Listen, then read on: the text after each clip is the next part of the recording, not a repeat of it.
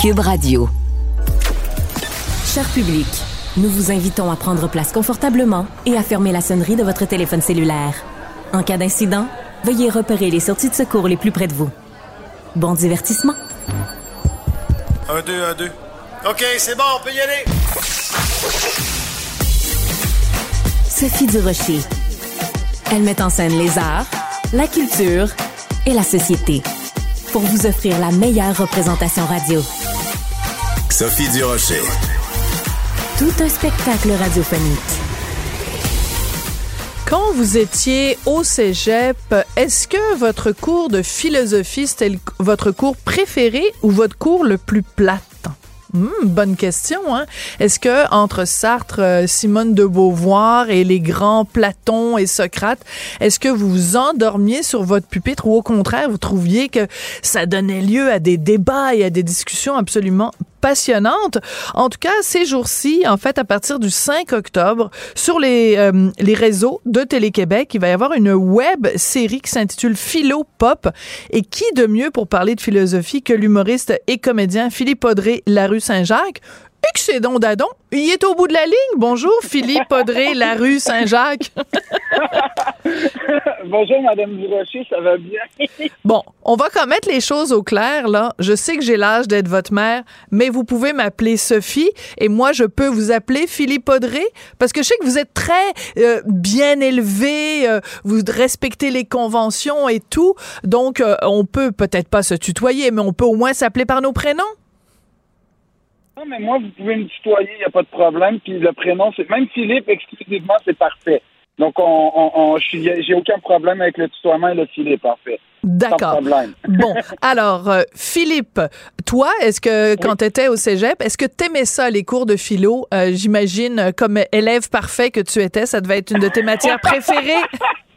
euh, étonnant, ben, peut-être étonnamment, pas vraiment, parce que, ben, en fait, c'est, je vais répondre à la question en deux temps a mal commencé la philosophie, comme beaucoup de gens, j'ai l'impression, cégep, on, c'est des concepts très abstraits, puis on se dit, mais à quoi ça me sert tout ça dans la vie? Puis là, on commence en plus avec les Grecs où c'est hyper loin de nous, fait que c'est encore plus rebutant. Et j'ai eu la chance euh, d'avoir un professeur exceptionnel, puis euh, j'ai été capable de l'avoir tout au long de mon cégep à partir de la deuxième année, fait que j'ai fini ma philosophie avec lui. Puis là, j'ai compris que la philosophie, en fait, c'était des trucs qui s'appliquaient dans le quotidien. Puis c'est beaucoup ça, l'école, je trouve, qui aide à, apprécier. En tout cas, moi, ce qui me concerne, c'est quand ça devenait pratique que ça m'intéressait. Puis les questions qu'il posait, je trouvais que même quand ça, datait de loin, mais tu sais, l'idée de comment on se définit en tant qu'humain, comme avec la pensée cartésienne, je pense donc je suis, comment on fait pour en arriver là, puis qu'est-ce que ça veut dire pour nous, ben là, ça, a commencé à me passionner, puis c'est là que j'ai réalisé que, euh, en fait, toutes nos idées, beaucoup de comportements, beaucoup de, de, courants de pensée s'expliquent et se, se, débattent avec la philosophie. C'est-à-dire mmh. que si on veut les questionner, il faut passer par la philosophie si on veut avoir des bons arguments. Donc, mine de rien, la philosophie est un point central d'une vie, disons, basée sur les idées, mais qui a une application très pratique c'est là que c'est devenu très concret. C'est passé du 2D au 3D finalement. Oh, que c'est bien dit, du 2D au 3D, en effet. Mais quand tu dis justement que euh, quand tu étais euh, au cégep puis qu'on te parlait bon, des, des, des philosophes anciens, que tu avais l'impression que ça n'avait pas de prise, que c'était pas concret, que ça ressemblait pas à ta vie de tous les jours, euh, est-ce que c'est pour ça qu'avec Télé-Québec, tu as voulu faire justement ces capsules sur la philosophie qui sont vraiment plus terre à terre, là où c'est vraiment des choses qu'on peut utiliser dans le quotidien? Euh, oui, ben, en, toute honnêteté, c'est euh, c'est le but avoué. Puis pour ça que non seulement euh, on, va utiliser, par exemple, des, extraits, des, des, exemples basés dans la réalité. Puis quand je dis c'est très concret, par exemple, on a une capsule sur la beauté. On se demande, bon, on dit souvent, tu sais, ça c'est une idée qu'on entend souvent là. la beauté c'est relatif ou les goûts ça se discute pas. Bon, mais ok on est d'accord ou pas, mais généralement, je pense qu'il y a un consensus. Mais d'où ça vient cette idée-là? Qui, l'a apporté en premier? c'est ça qu'on va explorer. Puis ensuite, ben, on se dit, bon, d'accord, la beauté, c'est relatif, soit, mais quand je regarde sur les réseaux sociaux, puis on se base sur Kim Kardashian et cette famille euh, royale, c'est né, nouveau Médicis. C'est nouveau. c'est vrai. C'est triste à dire, mais c'est quand même un peu vrai. C'est nouveau Médicis. Euh, on réalise que plein de gens, finalement, les imitent ou les copient en sorte qu'il y a une objectivité dans la beauté, dans les codes. Donc, est-ce qu'on peut dire ça concrètement que la beauté est relative? Fait que c'est, Et là, donc, on utilise, comme je disais, les Kardashians qui sont dans la réalité, je pense, de beaucoup d'auditeurs. Et aussi, euh, ben, en tout cas, dans la réalité, on s'entend. Je sais pas si tout le monde écoute les Kardashians, mais on sait tous qu'à On sait qui c'est. On sait qui c'est. Exactement. Puis après ça, ben, on va utiliser euh, à travers euh, le format web, ce qui, étant ce qu'il est, c'est-à-dire des animations. on va aussi utiliser beaucoup de un montage très dynamique pour justement oublier le côté un peu soporifique que peuvent avoir certaines vidéos de philosophie sur Internet. J'en écoute, puis des projections PowerPoint avec une voix très lente, etc. Il y en a plus qu'un. Fait comme on veut pas créer des accidents de la route ou, juste euh, endormir les gens, on a, des, on essaie de s'amuser ça. C'est bon. Mais là, tu viens de toucher, Philippe Audrey, à quelque chose de crucial, selon moi. C'est que, oui, on peut euh, considérer que parler de philosophie en 2022, c'est quelque chose de plate et de poussiéreux. Ça, c'est, mettons, un extrême. Est-ce qu'on était obligé, puis je te dis ça en toute gentillesse, puis en toute bienveillance, puis en tout respect, est-ce qu'on est obligé en 2022, quand on est Télé-Québec, qui est quand même euh, une société d'État, la télévision publique, payée avec les fonds publics, puis c'est une télé culturelle où on débat normalement d'idées, est-ce qu'on est obligé d'aller, par exemple, chercher euh, un humoriste comme Mathieu Dufour pour faire passer la pilule? Est-ce qu'on est obligé, autrement dit, d'aller dans un côté très populaire, je veux pas dire populiste, mais très populaire en disant ben c'est plate la philosophie, mais on va vous enrober ça de tellement de, de guimauve qu'on va vous faire passer l'aspirine. Euh, ben c'est une bonne question. Puis j'avoue que le, côté, moi, le côté, euh, premièrement, euh, tous les, on utilise des humoristes à tout vent, tout vent. Exactement. il y a, moi-même, en tant qu'humoriste, là, je me ferai pas ami avec mes collègues, des fois, je me permets de questionner cette, cette approche-là. Néanmoins, euh, je pense que d'abord, Télé-Québec visait un public adolescent, voire fin du secondaire, début cégep. Donc, le but était de les atteindre. Moi, je peux peut-être avoir mon écho personnel à travers Like Moi, à travers certains projets que je fais, mais je le sais que je suis beaucoup moins attirant pour beaucoup de gens que Mathieu. Fait que là, il y a déjà cette, cette histoire-là. Par ailleurs, mais c'est un fait. Moi, je remplis pas le centre belle en 10 minutes. Même en 15 ans, je pense pas le remplir. j'apprécie ta modestie. Oui, j'apprécie ta modestie, Philippe André. mais je, pense que c'est du réalisme aussi, du pragmatisme quand même. Mais Mathieu, par exemple, on l'utilise, on, on, l'invite, c'est-à-dire pour qu'il nous parle de son regard sur la popularité. C'est-à-dire qu'on a pris, oui, des gens assez connus. Il y a, entre autres choses, euh, je veux dire, il y a Kate Lessard, qui, qui est une ancienne participante de télé-réalité, puis Dieu sait que j'ai un amour infini pour les téléréalités, mais bref, ah, je me suis dit, tiens, c'est intéressant de prendre quelqu'un qui a un regard, qui est, euh, qui est une, euh, en fait, une, je crois, une trans, qu'il faut dire, là. Euh, Kate, Kate Lessard, on connaît. Oui, oui c'est ça. Une personne trans, une femme trans, oui. Voilà. Donc, elle, elle nous explique son rapport à la beauté, puis ça, je trouve ça vraiment intéressant de l'utiliser, d'utiliser sa parole là-dedans. Matt, c'est par rapport au, à la popularité. Donc, c'est pas non plus juste, on a mis un humoriste pour attirer. On, on, leur a demandé, euh, on, on, les a choisis, on les a, on les a invités en fonction d'un sujet qui, on estimait, en fait, les touchait directement. Et, et force est d'admettre que suite aux entrevues, c'était vraiment intéressant d'entendre. Euh, parce que c'est, en fait, c'est des réflexions à voix haute qu'ils nous offrent nos invités. On leur pose des questions, puis ah, souvent ça arrive que ah attends, j'avais pas réfléchi à ça. Puis on réalise qu'ils ont finalement, comme nous tous, on a des, pensées, on a des idées, mais d'où elles viennent, puis dès qu'on les confronte un peu, on réalise tout le, ben, je veux pas dire le, côté euh, fragile, mais disons le côté finalement, c'est basé, sur quoi, puis c'est le fun de voir ça, puis c'est ça qu'on essaie de provoquer. Fait en même temps, on invite les gens à travers ces gens-là, ce qui nous donne nous donne l'autorisation de nous remettre en question puis de réfléchir finalement à des antithèses qu'on pourrait avoir. Voilà. Alors, thèse, antithèse, synthèse, un bon vieux principe euh, philosophique. Alors, on va écouter justement un extrait. Tout le monde le connaît sous le nom de Matt Doff. Donc, voici euh, un extrait de, de toi et de Matt Doff dans la série Philopop présentée sur le web. Dans le cas des sophistes, popularité ne rimait pas avec qualité. Je veux dire, ça rime dans la vraie vie, mais on comprend le concept, hein? Si tu prends la popularité et que c'est ton seul objectif, puis que c'est malsain, puis tu veux juste faire ça, puis t'as rien à offrir, puis tu l'utilises mal, c'est vrai que ça peut être de la merde. Tu genre des gens qui sont comme moi, je veux être famous, moi je veux être connu. Si c'est ça ta motivation, c'est weird. Bon, alors, famous puis weird. Alors, euh, on, on, voit ça euh, euh, juste à côté d'une discussion sur, sur le sophisme. Je reviens quand même avec ma, avec ma question.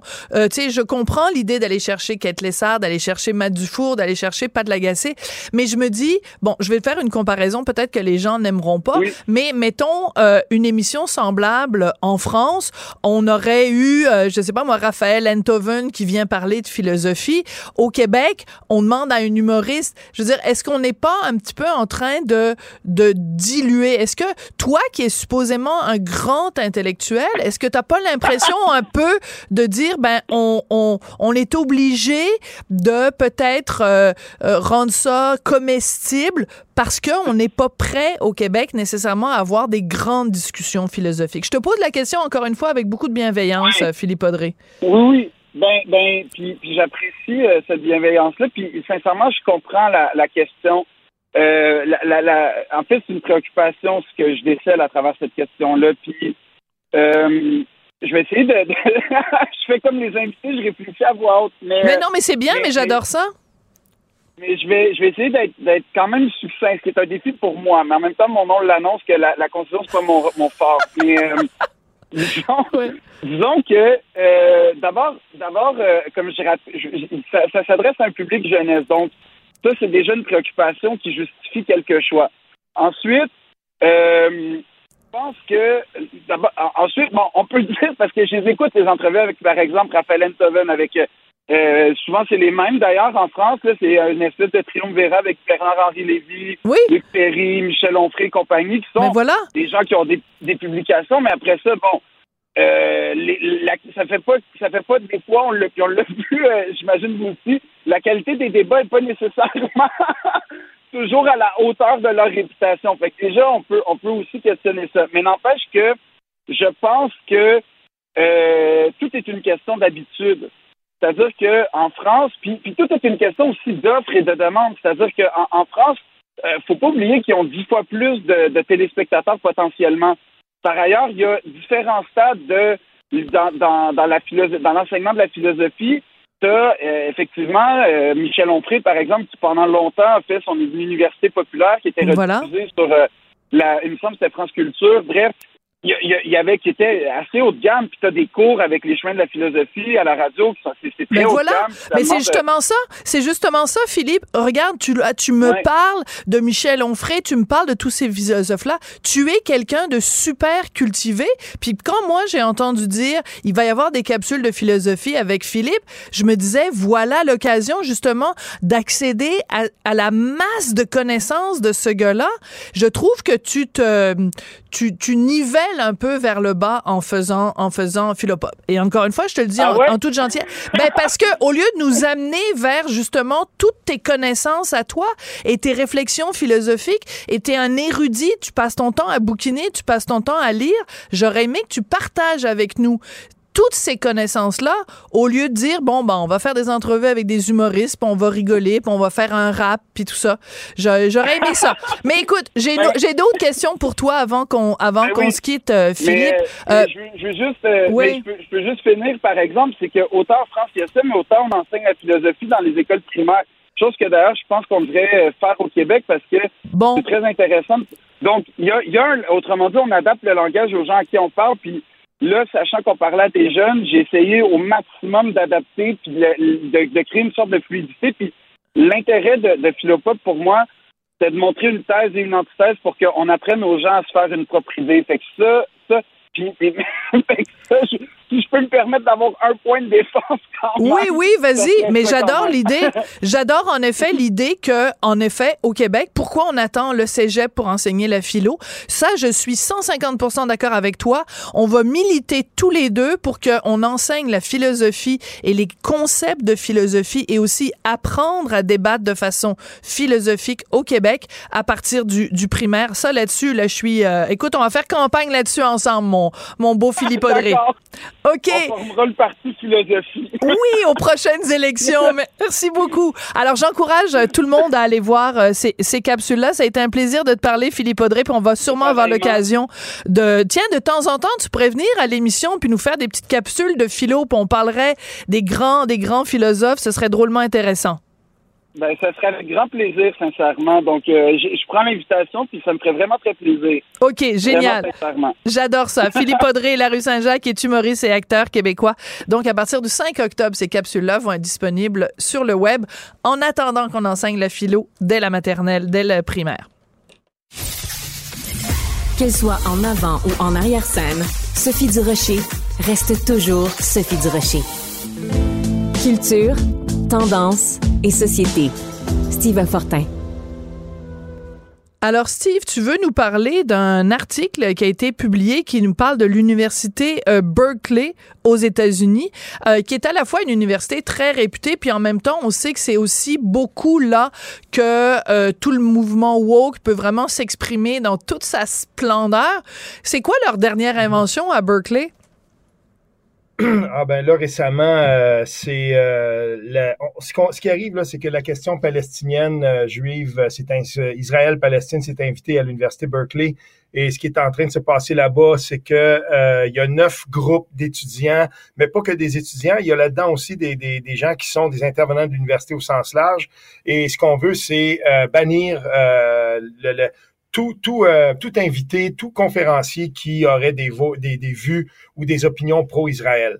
Euh, j'ai, vu cet article-là passer, puis euh, ça m'a rappelé que dans l'université en général, puis quand je parle de l'université en général, je parle ici vraiment de, de- du fondement de l'université et de sa mission, que ce soit aux États-Unis, que ce soit un peu partout dans le monde, mais surtout au Canada et au Québec. Parce que cette question-là euh, dépasse de beaucoup les seuls cadres de notre université québécoise ou, euh, par exemple, à l'Université d'Ottawa, où plusieurs euh, professeurs québécois enseignent, soit dit en passant. Euh, donc, ça dépasse. Et là, ce qu'on voit, c'est que ça s'ajoute ça à toute une série de, d'événements comme ça. Puis pour les gens que ça intéresse, cette question-là, je vous invite à aller lire un article qui a été publié euh, l'été dernier par Jonathan euh, Bradley. Euh, et c'était dans le National Post. Et pourquoi c'est intéressant cet article-là? Ça s'appelle euh, Campus Safe, euh, Safe Space Culture. C'est, ce qu'on dit, c'est que la, la, la culture du safe space ou de, de cette espèce d'espace là où on, serait là douillet et pas inquiété par des idées qu'on n'aime pas. Ben lui, ce qu'il dit, c'est que c'est, c'est une, une menace au fondement même de notre société démocratique. Bien Et sûr. là, il y va de plus. Ah oui, et il y va de, de- plein d'occurrences de ça, des occurrences assez récentes. Euh, ça commence par exemple à l'université de Glasgow, euh, où euh, là, ben, des gens étaient pas contents à l'université de Glasgow d'être exposés à des idées qu'ils n'aimaient pas, et notamment, on a demandé aux professeurs là-bas d'arrêter d'utiliser les mots trigger warning. On disait, on veut plus que Oui. vous euh, Un trauma utilisiez ces avertissement. mots-là parce que En français, on appelle ça Voilà, un on a voulu trauma-avertissement. Donc, c'est un avertissement, Oui. juste pour euh, situer le contexte, euh, Steve, c'est quand euh, dans un cours ou dans un film ou etc., euh, on met un avertissement avant de parler. Euh, par exemple, pour Oui. euh, si on s'apprête à parler d'agression sexuelle, on dit ben, attention parce qu'il y a des gens qui ont Oui. déjà vécu une agression sexuelle et juste d'en entendre parler, ça va re euh, re- euh, ramener chez eux des syndromes post-traumatiques. Donc, si c'est pour euh, ce genre de truc-là, moi, j'ai pas de problème. Sauf que ça devient, oh mon Dieu, le moindre sujet, on met un avertissement avant. Ah ben oui, et puis euh, de toute façon, ce concept-là ne fait pas l'unanimité, même à l'intérieur de, la co- de la communauté universitaire, de la grande collectivité Ouais. universitaire. Mais euh, là, là aussi, euh, euh, je veux en venir euh, petit à petit. Là, Euh, donc, on est à l'université Glasgow. Euh, Bradley nous parle aussi, donc, euh, en mai dernier, par exemple, une petite révolte interne au département de journalisme de, de journalisme de l'université Ryerson. Là, on est en, dans, dans Au le Canada Canada. anglais. Mhm. Puis là, ben, ouais, voilà. Et puis là, ce qu'on dit, c'est que euh, il y a des étudiants qui aimaient pas, euh, qui trouvaient qu'ils étaient dans un, un, un lieu d'apprentissage qui était euh, en- qui, qui, qui, qui n'était pas propice parce qu'on les exposait à des idées qu'ils désapprouvaient. Donc là, il y avait des idées conservatrices. C'est ça, l'université. C'est ça, c'est ça. Mais même, tu sais quoi, Steve? C'est ça la vie. Tu te promènes dans la rue, il y a Je des gens qui pensent pas la même chose que toi. Tu vas à l'université, il y a des Ah. gens qui pensent pas la même chose que toi. Si tu veux ne jamais être confronté à des gens qui pensent pas comme toi, ben tu restes entre les quatre murs de ta maison, tu sors un miroir et tu te masturbes. Là, c'est sûr qu'il y a jamais personne qui va avoir qui va te confronter, puis tu vas être formidable, puis ça va être génial, puis tu vas vivre comme dans une petite guimauve. Mais dès que tu sors de chez Ah, toi, ben, tu vas être clair. confronté à des gens qui pensent différemment. Et, la dernière en liste avant d'arriver à l'Université d'Ottawa, parce que c'est mon point de chute, euh, ça aussi, ça dure depuis un an. Des, des, des, des, membres de la communauté universitaire de Wilfrid Laurier University qui s'attaquent au professeur David Haskell et puis William McNally. Euh, on essaie de les faire congédier parce qu'ils sont trop conservateurs. Et, et, euh, et là, on en arrive, euh, donc tout ça, on en arrive maintenant euh, vers l'Université d'Ottawa parce que ce qui se passe à l'Université d'Ottawa, euh, on en entend souvent parler et euh, aujourd'hui, donc, euh, Anne Gilbert, Maxime Prévost et Geneviève Tellier, des professeurs à l'Université d'Ottawa, puis qui, ont qui, sont dans le collectif Liberté Malmenée. Mm-hmm. Donc là, on revient sur le l'espèce de rapport du, du juge Bastarache sur ce qui s'était passé il y a deux ans, donc avec Verouchka, lieutenant Duval. Et là, ce qu'on apprend là-dedans, euh, ces professeurs-là disent c'est hallucinant de voir que dans ce dans ce rapport-là, et c'est publié aujourd'hui, ça, euh, la liberté euh, académique est subordonnée aux considérations, par exemple, de racisme systémique et de l'EDI, donc éthique, diversité et inclusion. Donc, ce qu'ils disent, eux, c'est que ces deux dossiers-là ne devraient pas être, la liberté académique ne devrait pas être subordonnée voilà. à la première. Elle devrait être suprême. Elle devrait être suprême. Oui, voilà. Ah, et, ça, là, ce qui est en train de se passer à l'Université d'Ottawa, euh, il faut le dénoncer et ces profs-là, encore une fois, euh, prennent le bâton de pèlerin et ils vont, et je crois qu'on s'en va vers un affrontement avec le recteur, là, un affrontement qui va faire des, à un moment donné, qui va faire euh, des victimes dans le sens des victimes professionnelles parce que les deux vues sont totalement, quand on lit le texte, là, on, est ici, là, dans une question qu'on va devoir régler et qui n'est pas réglée du tout par le juge Bastarache, là, parce qu'il y a un affrontement qui s'en vient, là. Ouais. tu parles de l'Université d'Ottawa et tu as parfaitement raison, puis tu as donné plein d'autres exemples dans d'autres universités canadienne des universités américaines. Je pense qu'il faut aussi, pour compléter le portrait, euh, s'abonner au fil euh, de, de, de, Joseph Facal, qui est lui-même prof à l'université ah ici à Montréal. Il est prof au HEC. Et parce que il est permanent, euh, il peut se permettre, et parce que aussi il est chroniqueur au Journal de Montréal, Journal de Québec, il se permet justement de donner la parole à des collègues qui euh, dénoncent la, la fermeture petit à petit l'univers intellectuel dans nos universités se rétrécit. Il y a de moins en moins de sujets dont on peut parler. Il y a de moins en moins d'idées qui peuvent circuler. Il y a de moins en moins de mots qu'on peut utiliser. Ça veut dire qu'un lieu qui est normalement en expansion, c'est un lieu où on va pour s'ouvrir l'esprit. De plus en plus, on va à l'université pour renfermer notre esprit. Donc, c'est un mouvement général, Steve.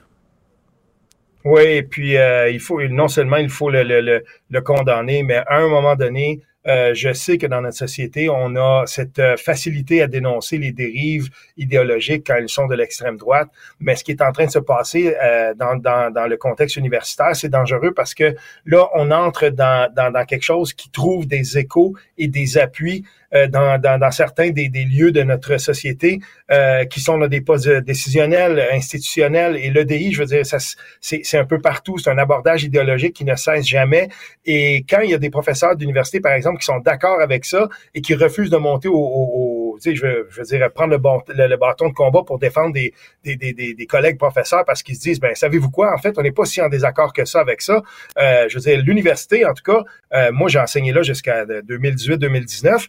Euh, quand j'y enseignais, je dis, il n'y avait pas de limite encore à la, à, la liberté d'expression. On pouvait faire ce qu'on voulait. Hmm. J'ai présenté le temps des bouffons, moi, dans, dans des cours, il n'y a pas eu de problème avec ça. On a vu Denis Vanier à la, nuit de la poésie. Il y a des trucs qu'on a vus de Denis Vanier à la, nuit de la poésie que je ferais plus jouer maintenant. Je, je ne mettrais plus ça maintenant à l'écran.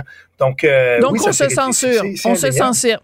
Merci, ah merci beaucoup, Steve Fortin. À bientôt. Oui, salut. Elle est parfois dramatique, d'autres fois satirique. Mais chose certaine, elle ne joue jamais la comédie. Sophie Durocher.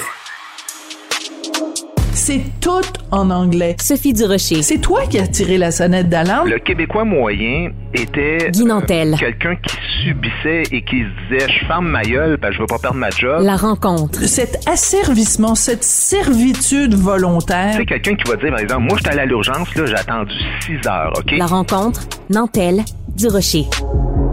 En fin de semaine, dans le journal La Presse, il y a un texte qui a beaucoup fait jaser. On apprenait que euh, quand on est dans une prison fédérale, donc euh, quand on est condamné à deux ans plus un jour, quand on est dans une prison fédérale et qu'on veut être transféré d'une prison pour hommes à une prison pour femmes, on a juste à se lever un mercredi matin et à dire je suis une femme, bingo, watatatao on est transféré dans une prison pour femmes. Ça pose toutes sortes de problèmes. C'est de ça que tu avais envie de nous parler, Guy, aujourd'hui. Ben oui, puis en plus, euh, tu sais, la manière que tu te présentes, c'est un peu comme si euh, il y avait rien de spécifique par rapport à cette question-là. Donc, les gens euh, qui travaillent en milieu carcéral sauraient pas trop où se positionner, de se positionner. Mais non, non, la loi C16 là, ce qu'elle dit, elle dit homme ou femme, ces gens-là peuvent être placés selon, euh, tu sais, dans, le, dans l'établissement de leur préférence. Alors, c'est eux qui décident selon ce qui correspond le mieux à leur identité et ce, peu importe leur sexe anatomique. Alors, c'est même pas parce que c'est flou puis on sait pas trop quoi faire. Ce qu'on dit dans la loi noir sur blanc, on dit c'est selon ta préférence. Comment, comment tu te sens? Alors, pose la question à un gars, toi, qui est condamné, mettons, à je sais pas, 15 ans, 20 ans, 25 ans de prison. Ça tente-tu dépasser ces années-là avec euh, des tueurs puis des, des violeurs et tout ça, de, des gens comme toi finalement, euh, avec des, des, des gars, des toughs en Ben prison, ou ça tente plus d'être dans des petits bungalows avec des femmes entourées de femmes puis avec une sentence adoucie? Qu'est-ce que tu penses? Que le gars va dire. Ben oui. Évidemment qu'il va dire non, c'est drôle, soudainement, je me, je me sens femme, tu sais, puis euh, c'est un peu comme demander à un loup si ça tente d'être dans la bergerie parce qu'il se sent mouton. Écoute! Qu'est-ce qu'il va répondre, tu penses, le loup? Il va dire ouais, papa, ben, ouais, ouais, je me sens mouton. Ben. Évidemment, euh, c'est, bien évident. C'est des violeurs. Il y a des violeurs qui sont présentement Il y a en un prison. pédophile. Il y a un pédophile. Ben, un pédophile, en série. Parce que Oui. Matthew Hawk, là, dont tu parles, Oui. là, Hawk, en tout cas, je sais pas comment il prononce, peu importe, pédophile en série qui a violé trois fillettes, 4 ans, 5 ans et 7 ans, qui donc est rentré en prison et qui a dit ouais finalement je me sens femme, euh, je vais m'appeler euh, Marilyn cette heure. Alors euh, elle s'appelle Marilyn, on la transfère en prison, elle viole une co-détenue et attention, non seulement la personne qui a violé n'a pas de conséquences, mais la personne qui l'a accusé de viol est accusée de transphobie. Je sais. Écoute, moi, là, depuis que j'ai lu ce texte-là, je suis comme. euh, je pense la mâchoire m'est tombée et ma mâchoire n'est pas encore remontée. Parce que c'est sûr qu'il faut dénoncer toutes les discriminations, tous les préjugés, tous les stéréotypes. Mais si un individu, X commet un geste criminel, on a-tu juste le droit de dire cette personne a commis un acte criminel, peu importe l'orientation sexuelle, peu importe la couleur, peu importe le dire une personne transgenre m'a agressé, c'est pas faire un commentaire contre les transgenres, c'est juste la réalité. Il se trouve Ben que oui. cette personne-là est transgenre puis elle m'a agressé. Ben non, t'as même plus le droit de dire ça. Tu te fais traiter de transphobe. Et sais-tu quoi? Ça ne sert pas la cause des personnes Ben, transgenres. évidemment, mais tu as Ça totalement ne raison. sert non seulement pas la ça, cause. pas. Parce que tu sais, t'as un point important dans ce que tu dis, Sophie, c'est que J'aime ça quand tu dis ça. Il y a deux J'aime points ça quand par tu dis ça, Guy. à, à la question des trans. Il y a la vision sociale et la vision biologique. Alors, moi, là, l'objectif au départ, c'est d'éliminer toute forme de discrimination, de dénoncer tous les propos, toutes les actions haineuses par rapport aux personnes trans. On est pas mal tous d'accord, particulièrement au Québec. Là, on, on a fait vraiment des avancées euh, si on se compare au reste du monde. En tout cas, là, on est pas mal un endroit assez avancé par rapport à cette question-là. Mais d'un autre côté, ça élimine pas l'aspect biologique pour certaines affaires. Et dans le cas de l'emprisonnement, ce qu'on veut savoir, c'est le sexe biologique de la Voilà. personne.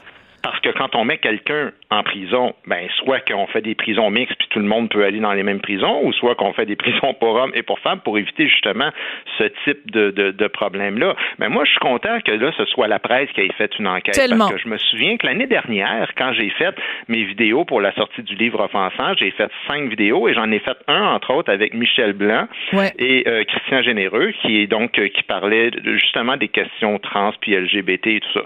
Euh, et et- et c'était très très intéressant. Et on a entre autres abordé l'hi- l'histoire de Karen White euh, à Londres qui a été condamnée donc à la prison, qui s'est dit trans et qui a été transférée. Donc exactement le, même le histoire. même genre de cas et qui a violé à répétition à quatre reprises quatre femmes différentes et les mêmes zozos savaient pas trop comment délai en disant ben c'est parce qu'on sait pas trop quoi faire. Qu'est-ce que tu veux? Le, la personne avec un pénis dit que c'est une femme. Fait qu'il laissé là puis euh, la semaine suivante, ah une, autre femme qui se fait violer. La semaine suivante, une autre femme qui se fait violer.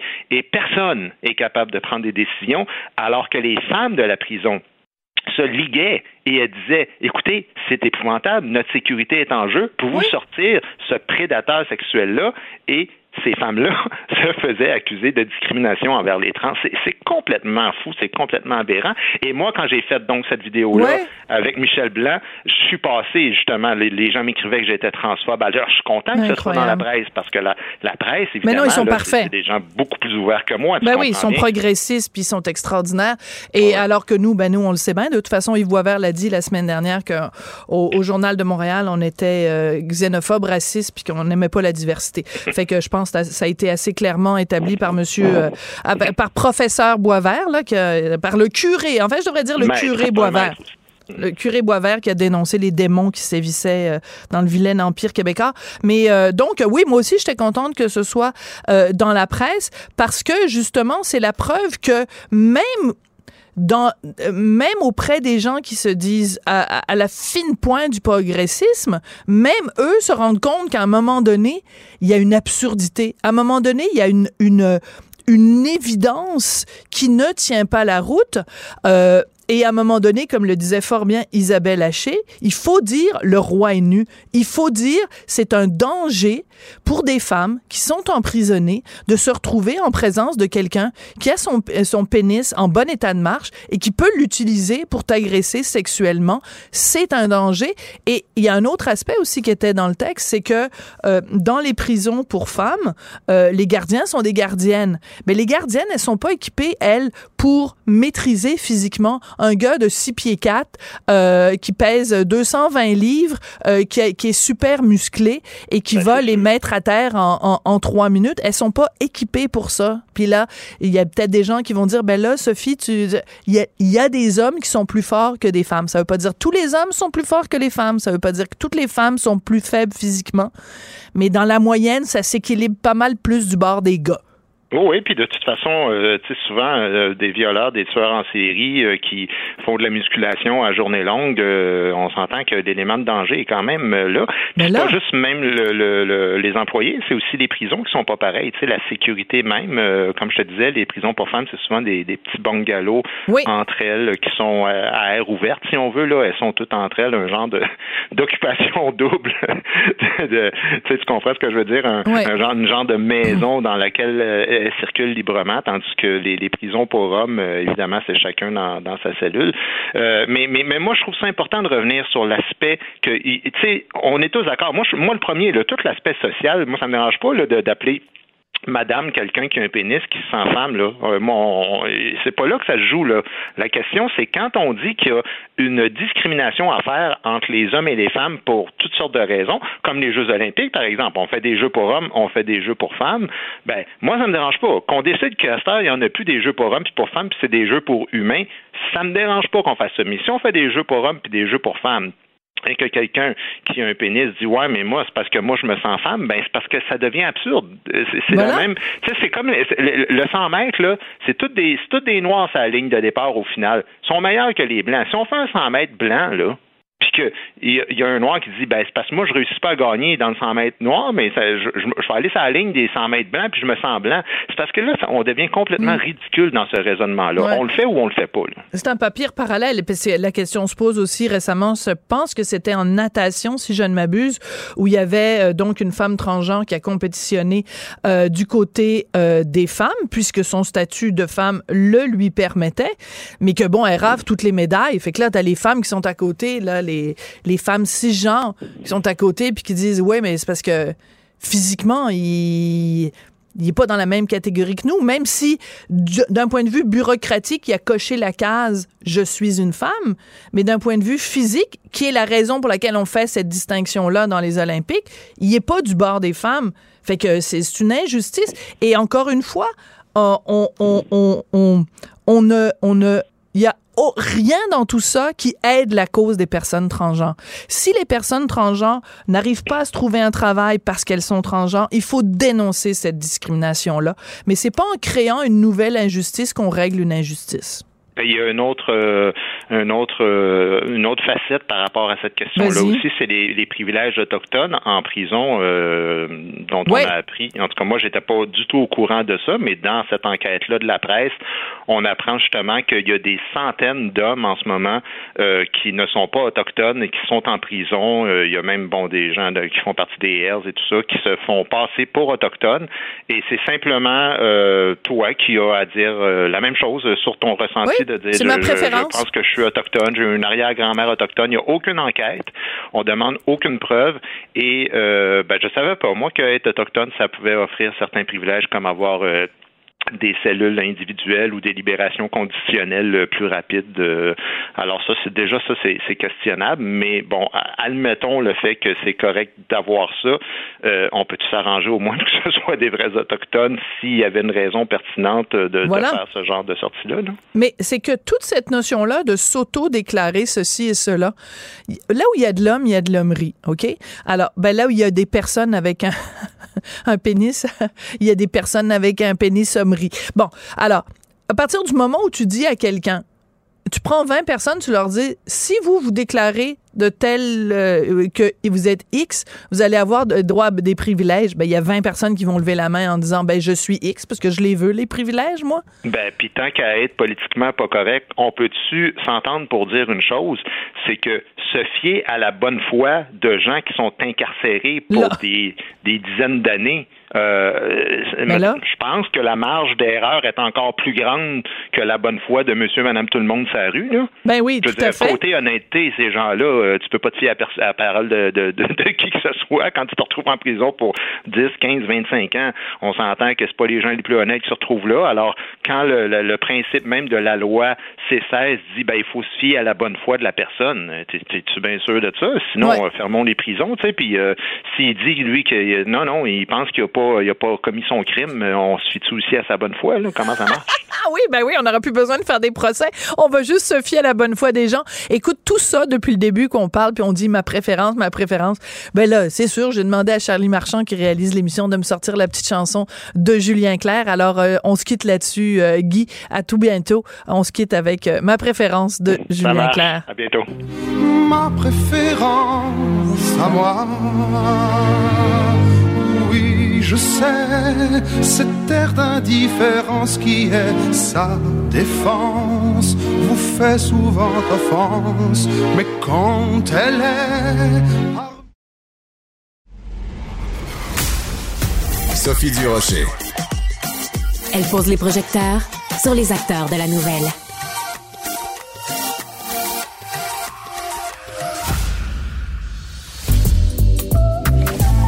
La pile à lire de Gabriel. Vous le savez pas, hein, mais c'est parce que je ris, parce que je, je veux pas porter mes lunettes, parce que notre segment est, est, filmé. Et, euh, ben là, et comme, comme j'enlève mes lunettes, ben là, je vois rien. Fait que je suis obligée de regarder mon petit papier de tout proche. Alors, on est très content d'avoir Gabrielle Caron avec nous, humoriste, animatrice du balado J'ai fait un humain et ambassadrice de Cube Livre. Elle vient euh, toujours nous parler de ses coups de cœur en livre.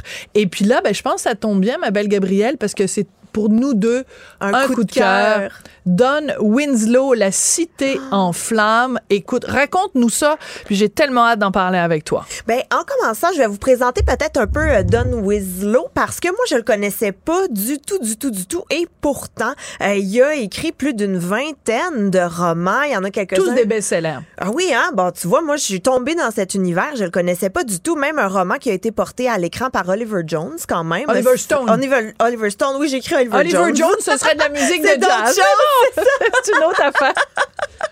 Et bon, il a reçu plusieurs prix. Et La Cité en flammes, c'est le premier d'une trilogie.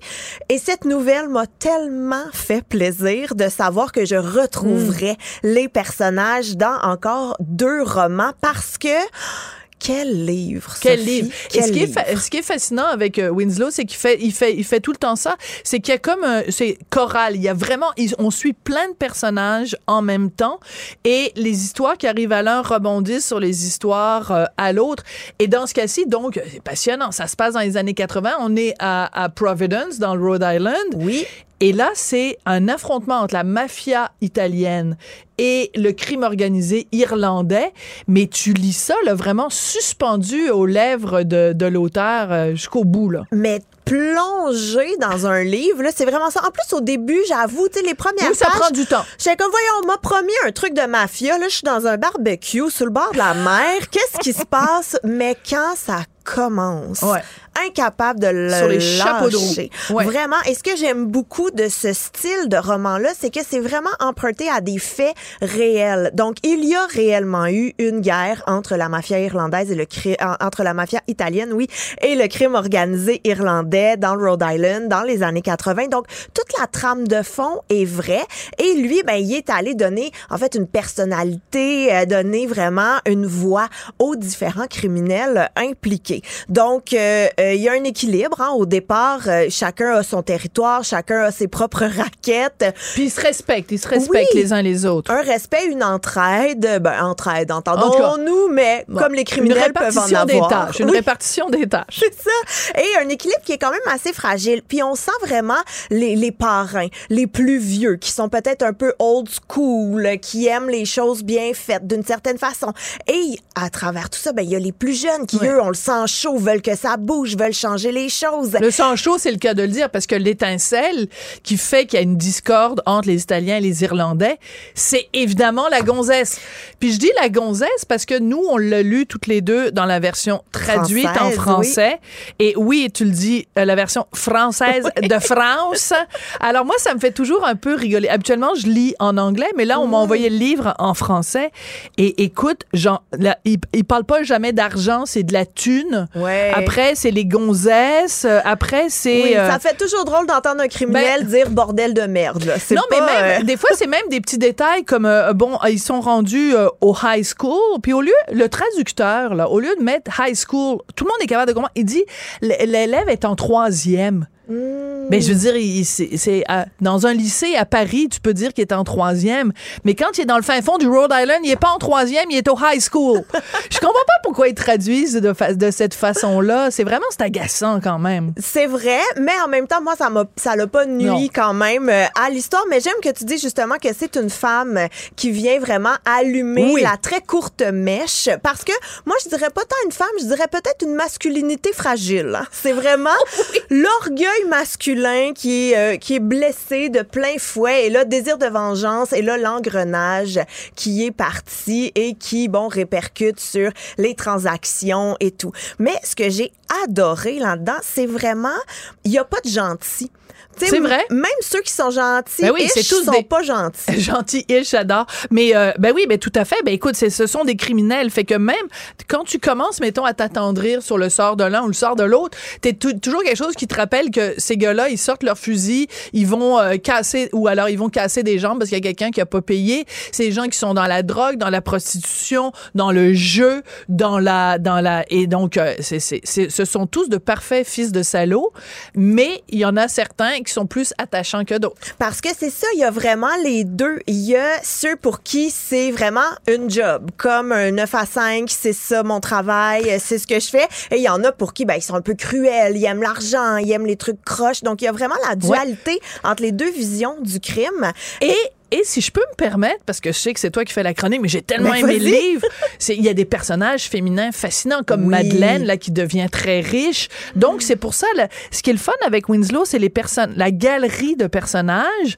qui il arrive vraiment très rapidement à situer qui sont les personnages. Oui, et la découverte aussi, parce qu'on sait pas tout dès le début. Oui. Donc, Madeleine, on la découvre un petit peu plus tard. Au début, on a une vision d'elle, mais là, quand on découvre son histoire, ben, oups, notre vision change totalement. Et moi, ce que j'ai beaucoup aimé mais c'est la cohabitation de la normalité avec le crime. Donc, on a notre héros qui s'en va casser des jambes pour une dette de drogue, mais le soir, oh, il appelle sa femme, qu'est-ce que tu veux que je ramène à l'épicerie? Ben oui, est-ce qu'il manque, des couches et du lait en poudre euh, parce qu'il y a une pénurie pour. euh, Oui, oui, t'as tout à fait raison. C'est un peu le quotidien.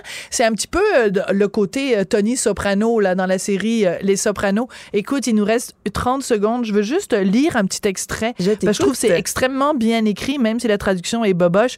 Providence est une ville grise, ciel gris, immeuble gris, rue grise, grise comme le pessimisme qui flotte dans l'air tel du brouillard, grise comme le chagrin. J'adore ça. Donc, la cité en flammes, Don Winslow. Donc, on lui donne tous les deux 10 sur 10. là. 10 sur 10, 20 sur 20. Sortez un film, je suis prête. Ah ben oui, parce que surtout si c'est écrit que dans l'action, ça ferait un film absolument formidable. Donc si jamais Oliver Jones nous écoute. Merci beaucoup, Gabriel Caron. Merci aussi à Marianne Bessette à la recherche, à Charlie Marchand à la réalisation, la mise en onde. Merci beaucoup et à tout bientôt. Cube Radio.